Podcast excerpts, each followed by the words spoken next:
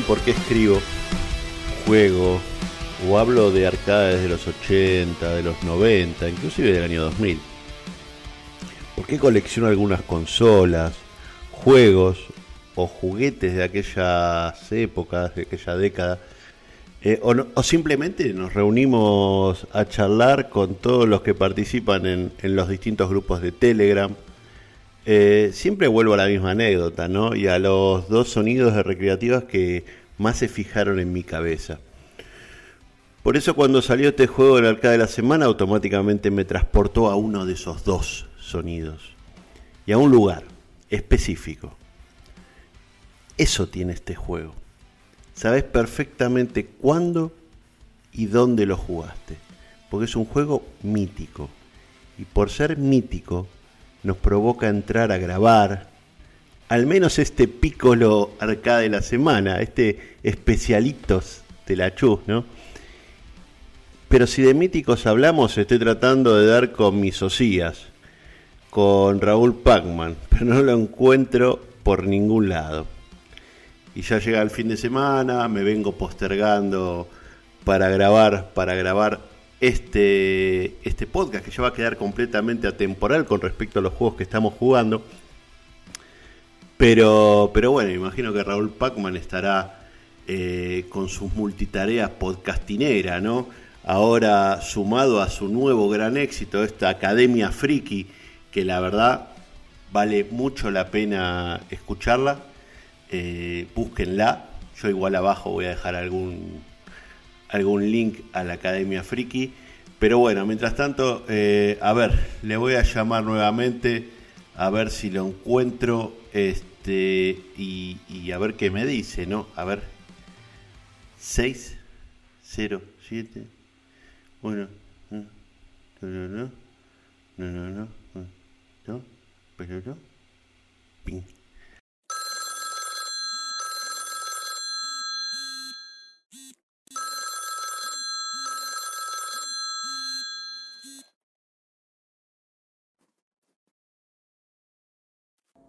Este es el contestador automático de Raúl Pacman.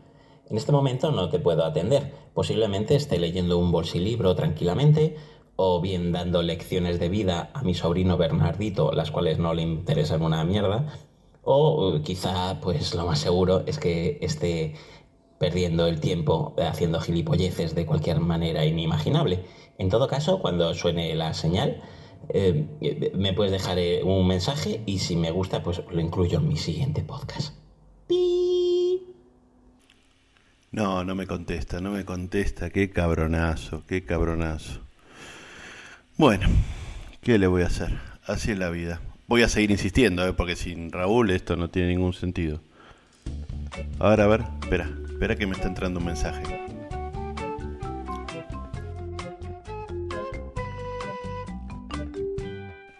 Es un mensaje de Raúl. A ver, a ver qué dice.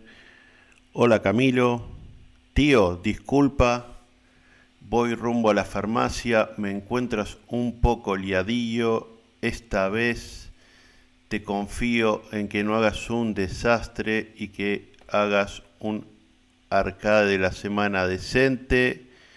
Te mando un abrazo, postdata, sabrás algo de mí en breve. Joder, me dejó más solo que piojo en cabeza de calisténico. Qué cabronazo. Bueno, al final tendré que hacerlo en solitario. Bueno, en solitario como tantas otras cosas que se hacen en soledad, ¿no? Por ejemplo, escribir, llorar 15 minutos, que dicen que está de moda, regar el potus, hacerse la manoleta, otra moda que no pasa de moda, tocar el piano, cocinar, hacer tai chi, diría calistenia, pero eso solo para elegidos. Bueno, me voy a dejar la tele encendida de fondo para que aunque sea me haga un, un poquito de compañía. A falta de un colega de grabación, me pongo las noticias. A ver qué hay. Bueno, lo dejo ahí bajito y empezamos a grabar este Especialitos de la Chus. Especialito en este caso, porque me quedé más solo que la una. Welcome to the Fantasy Zone. Get ready.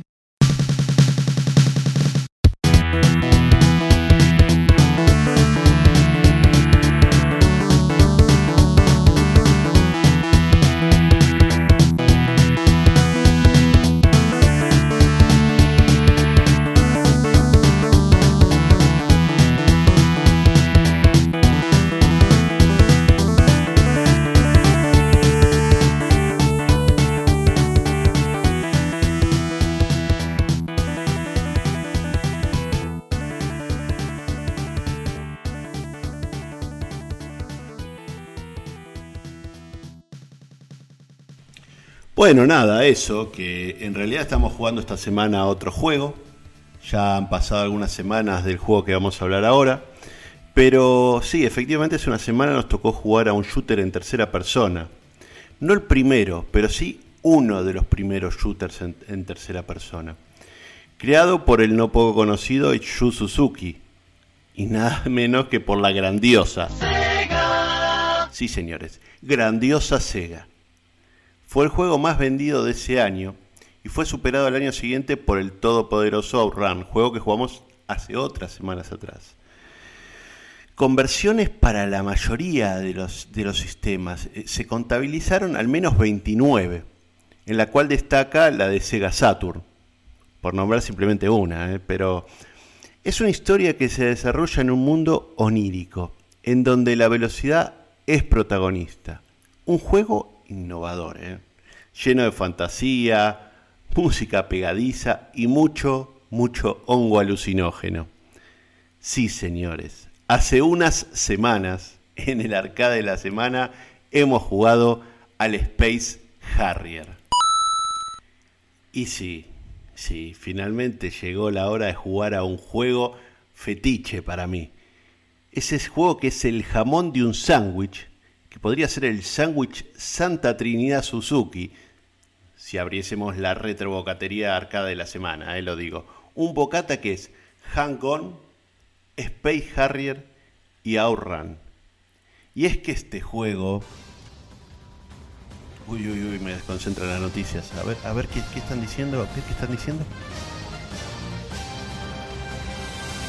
Último momento, un individuo aún sin identificar ha ingresado en una farmacia del centro de la ciudad y ha tomado de rehenes a los empleados y clientes.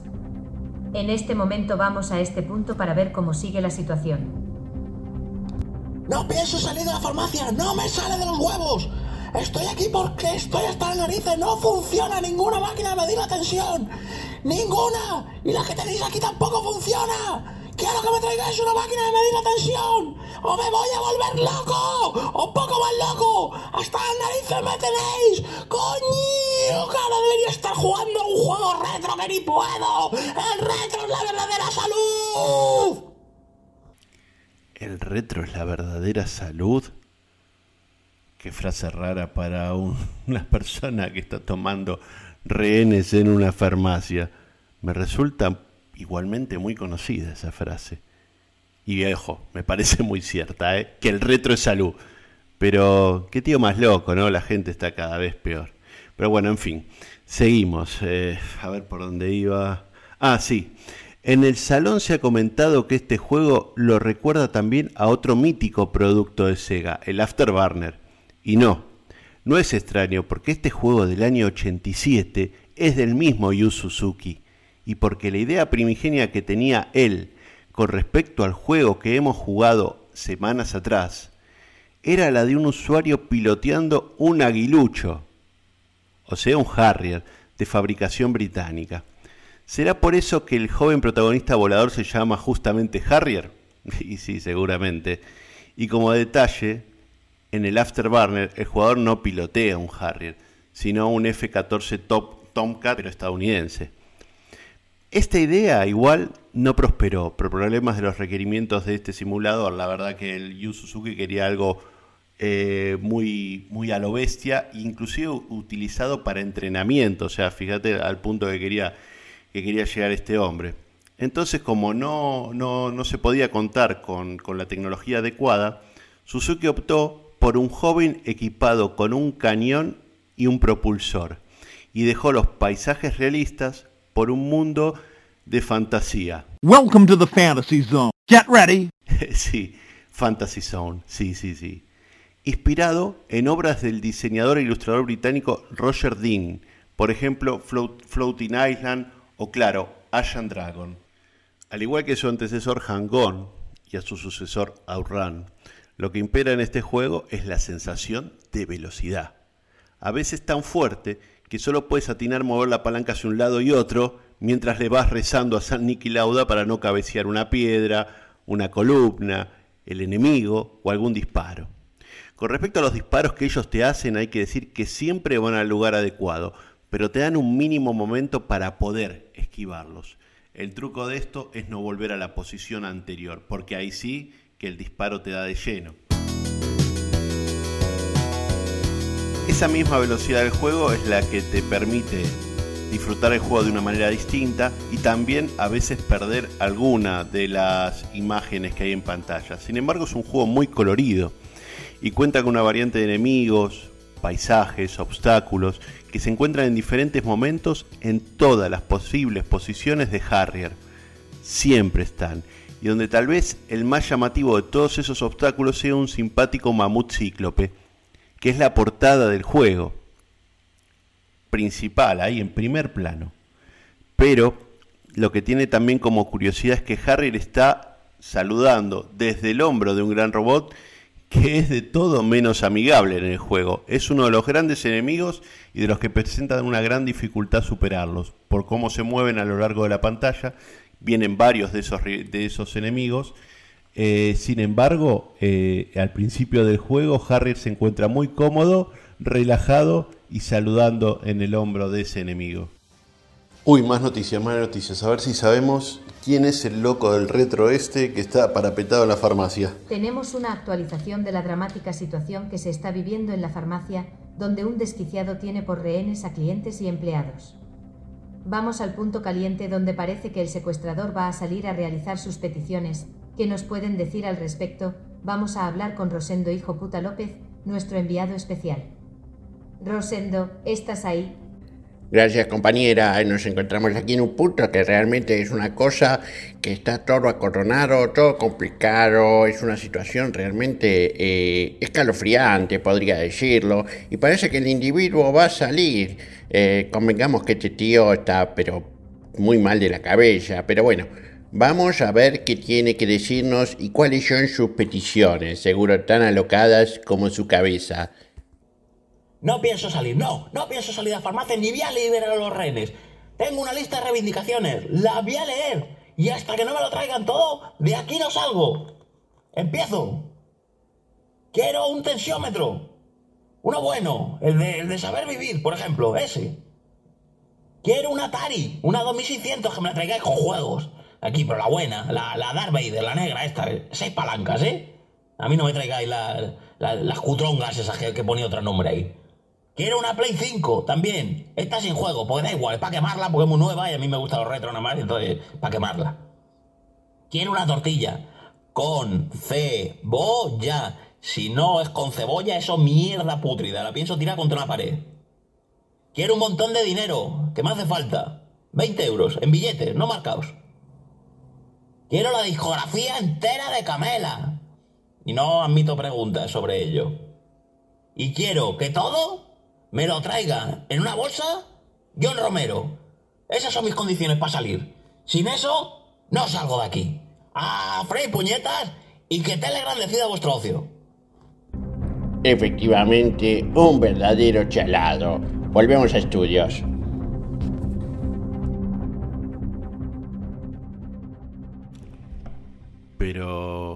Pero... Si ese es Raúl. ¿Qué haces Raúl en la tele? ¿Qué estás haciendo? Uy, este está más loco que una chota. Ojo, por los requerimientos tampoco creo que haya pedido nada del otro mundo. Igual ya veo que vamos a tener que ir a visitarle a la trena. Al menos tendrá tiempo para grabar todos los podcasts que tiene. Eso sí, ¿cómo va a meter el micrófono para grabar? Espero que sea uno de esos de solapa, porque si no... Y hablando de peticiones, nosotros hemos pedido a, los compañeros de Arcade de la Semana que nos dejen ahí algún mensajito, así que aquí les dejamos el mensaje que nos ha mandado nuestro ninja de cabecera Canu, así que aquí le dejamos y ahora seguimos. Bueno, un saludo a todos los oyentes de, de la DLS, del salón de la DLS. Y nada, vamos a hablar aquí un poquito del del Space Harrier, Space Harrier, que yo ese juego en la época me daba asco verlo en la, revista. No sé por qué, pero yo lo veía y no me gustaba nada, de nada, de nada. Yo juraría que nunca lo jugué en su día. Nunca, nunca, nunca. Y no me gustaba por el modo de juego, no sé. Y no me gustaba el suelo, que eran cuadrados. Y no, no, no, no. Nunca me animé a echar una partida a ese juego en máquina. Y nunca me animé a jugarlo ni en Astra, ni en Mega Drive, ni, ni en ningún dispositivo, ni en ninguna, ninguna consola ordenador. Y joder, qué fallo. Qué fallo porque el juego está súper chulo, está guapísimo. A mí me ha recordado mucho a- al Afterburner, que me ha parecido el control casi igual. Es prácticamente idéntico. Y bueno, viendo la cabine se parece un poco, ¿no? Pues cómo se mueve y demás. Y en definitiva me parece un juegazo. Y no, no, no se ve difícil del todo. Deja como avanzar bastante, tío. Y bueno, una pena no haberlo conocido en su época, porque la verdad que, que es un gran juego, ¿eh? Y nada, a ver si, si nos seguimos animando y, y hay más, más programas del, de la DLS. Venga, un saludo a todos, señores. Chao. You're doing great. Pues sí que Cano lo hizo bien eso de cambiar y ahora sí que le gusta el juego, que no lo haya jugado al principio, pero que ahora lo esté jugado, porque Ninja, Ninja que recula sirve para otra batalla. Así que muy bien hecho Canu y que sigas disfrutando del Space Harrier, que la verdad es un juegazo, ya lo sabes. A ver, Mut, Giza, Amar, Seifiel, primer bonus stage, Olisis, Lucasia, Ida, Revi, Minia, Parms. Segundo bonus stage, Drail, Azute, Bissell, Natura, Narc y el nivel final, Absimbel. Son los 18 niveles con los que cuenta esta joya de Sega. No es el de los primeros juegos que tiene un bonus stage y un jefe de final de nivel. Eso ya estaba. Pero sí es de los primeros que cuenta con un boss rush, ya que el último nivel consiste en enfrentar a varios de los jefes anteriores. Y cuando hablamos de los bonus stage, nos referimos a cuando nos montamos al dragón Uriah y recorremos por breves momentos el nivel donde nuestro único objetivo es destruir los obstáculos que pueden ser pinos, columnas, etcétera, etcétera. Y creo que como nos pasó a todos los que jugamos este juego, o al menos a la gran mayoría, al montarnos al dragón Uriah, sentimos que en realidad lo hacemos a Falcor, el mismo dragón de la historia interminable, o historia sin fin en Argentina. Uy, esa escenita del caballo en las arenas movedizas. Dios mío, todavía me flota en la cabeza. Bueno, en fin, peliculón, ¿eh? Película que también nos marcó. Este, y sin, lugar a dudas, eh, este golpe nostálgico fue claramente planificado. Si vemos que el juego es del 85 y la película de tan solo un año anterior, del año 84, bueno, uno más uno, dos, ¿no? Está claro de dónde vino esa idea del Yu Suzuki de poner al dragón volador. Con respecto al tipo de gabinetes, tenemos uno vertical, uno con asiento fijo y el espectacular deluxe, donde la cabina tenía movimiento total en busca de la inversión absoluta. Todos los gabinetes venían con una palanca que nos hacía sentir que piloteábamos un avión real. Se apreciaba que Sega ponía mucho cariño a la hora de hacer los gabinetes, eso está claro. Lo vimos en el Hang-On, en el Outrun, aquí en el Space Harrier. Y ojo que podemos seguir, porque si te pones a pensar, también tenemos el Thunderblade, que también era muy curioso, pero principalmente había uno que se llamaba G-Lock, que era uno que era como una rueda. Bueno, ese hay que buscarlo porque era muy difícil de ver. Eh, yo en Argentina no lo vi, pero sí he visto algunas imágenes, que es uno que prometía que era un giro 360, o sea, una locura total. Y después, bueno, estaban los de Jurassic Park. Todos te metías dentro del juego. Pero había un juego en particular, un mueble en particular, que a mí es el que más me voló la cabeza. Porque era una tecnología absoluta. Y sin embargo no te tenías que meter adentro del mueble, pero un mueble muy brutal, que era el Time Traveler. El Time Traveler era un juego que era muy espectacular, hasta parece una leyenda urbana, pero existió. Es ahí donde se ve que Sega siempre trataba de dar el paso adelante con las nuevas tecnologías, con tratar de innovar y bueno, los muebles eran la verdad que un derroche de virtudes absoluto, ¿no? No había nada, nada que hacer al respecto. Eran los más bonitos, los más llamativos, los que más te provocaban al entrar al salón. Y bueno, eso es una cosa que es marca registrada de Sega, ¿no? Bueno, hay que tener en cuenta que a pesar del movimiento vertiginoso del personaje, volviendo al Space Harrier, los disparos del justamente Harrier, son bastante precisos y no tienen los problemas que tenían las anteriores versiones de Sega al generar, eh, al generar esos disparos en sus juegos 3D, sus primeros juegos 3D. Y hablamos del caso específicamente del Book Roger del año 1982, que era un juego que era el primero en 3D, pero bueno, tenía muchos problemas con los disparos. Este, por suerte esto se corrigió en el, en el Space Harrier.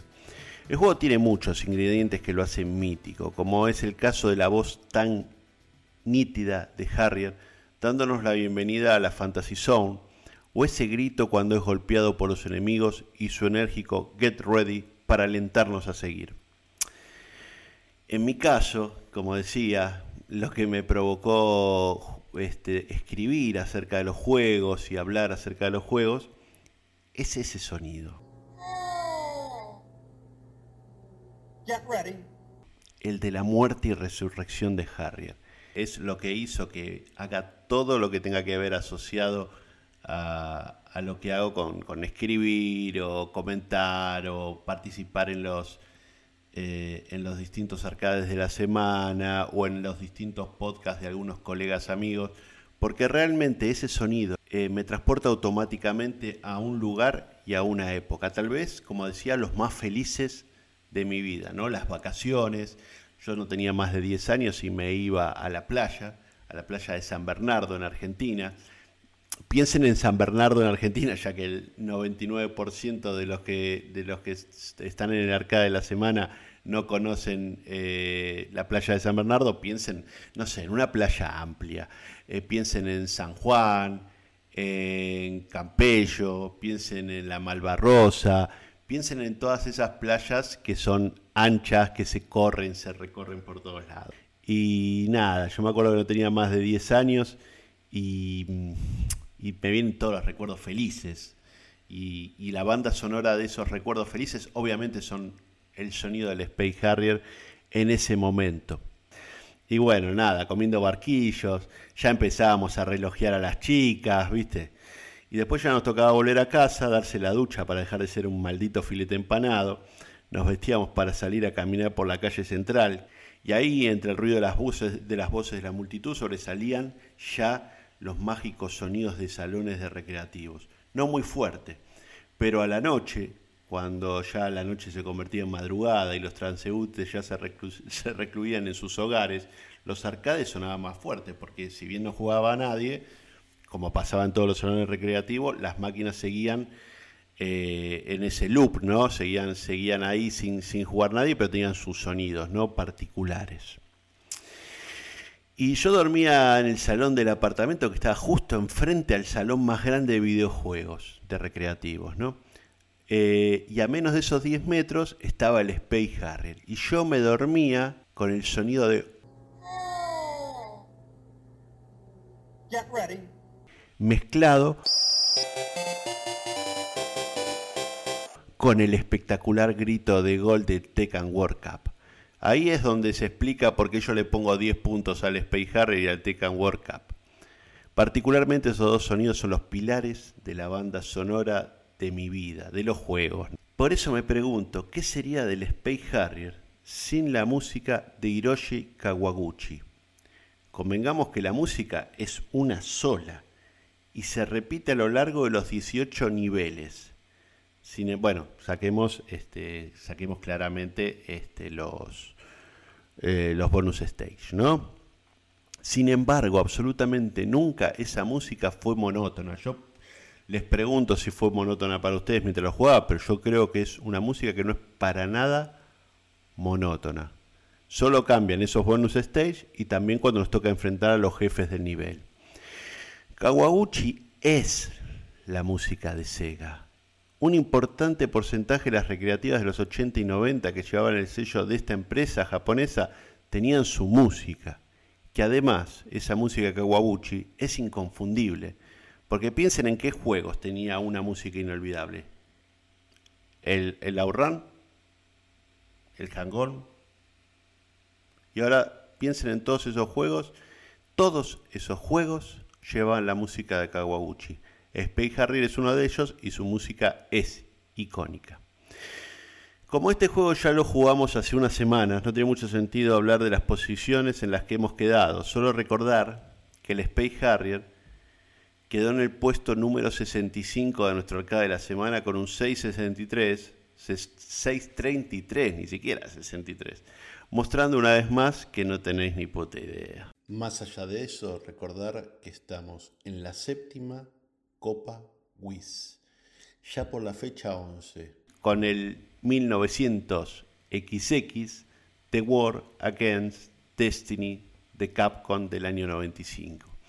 Y ya con eso no hay mucho más que hablar del Space Harrier, es un pequeño especial que queríamos hacer, lo quería hacer con Raúl Pacman, pero bueno, como ya ven, este, no, no hemos podido contar con él por unas situaciones de la vida muy raras. Y con esto nos despedimos hasta una nueva entrega de los especialitos de la Chus. Y hablando de especialitos de la Chus, espera que están actualizando la información. Nos despedimos con las novedades del caso. Parece que sale. A ver qué dice. Volvemos a la farmacia donde la policía local, el grupo SWAT, Leslie Nielsen, Magnum, el comisario Montalbán, la patrulla canina, un gato que controla siempre todos los grupos de Instagram, dos cotorras argentinas y un pez payaso, acordonan la zona. Parece que el secuestrador se ha rendido y saldrá de la farmacia. Rosendo, ¿cuál es el último momento? Sí, Clotilde, efectivamente, el secuestrador se está entregando, parece. Quiere poner las manos en alto, pero no, no puede hacerlo porque en uno, debajo de uno de sus brazos lleva un termómetro. Este, parece que, que es una persona propensa a tomarse la temperatura, propensa, eh, parece que tiene un, tensiómetro de mala calidad colgado en el otro brazo, pero bueno, está saliendo, no sabemos con qué nos vamos a encontrar, pero bueno, ahí soltó el termómetro y parece que va a levantar las manos. A ver cómo sigue la situación. Va a hablar, va a hablar. Está bien, de acuerdo. Saldré de la farmacia con las manos en alto. No, no pienso hacer ningún movimiento brusco ni, ni nada. Ya he entendido y me habéis convencido que, que en todo lo que he dicho que no, no era viable mis pretensiones. Pero bueno, Saldré, me podéis haber traído por lo menos la Atari, que eso no era tan difícil. Pero bueno, vale, ya está. Que aquí hay una, una tele CRT, la enganchado yo ahí. Esto, esto la prueba hasta la policía del retro. Pero bueno, vale. Venga, que voy a salir, ¿eh? Con las manos en alto, despacito y me entrego. Venga, voy a avanzar para allá, ya estoy saliendo, que nadie se ponga nervioso. Camilo, seguro que me está viendo por la tele, ¿no? ¿Sabes lo que os digo? Camilo, tío. Larga vida la del S. Yo me piro por la calle atrás. Corre, corre. Más perdido. Me esperas en un coche. Arranca, arranca.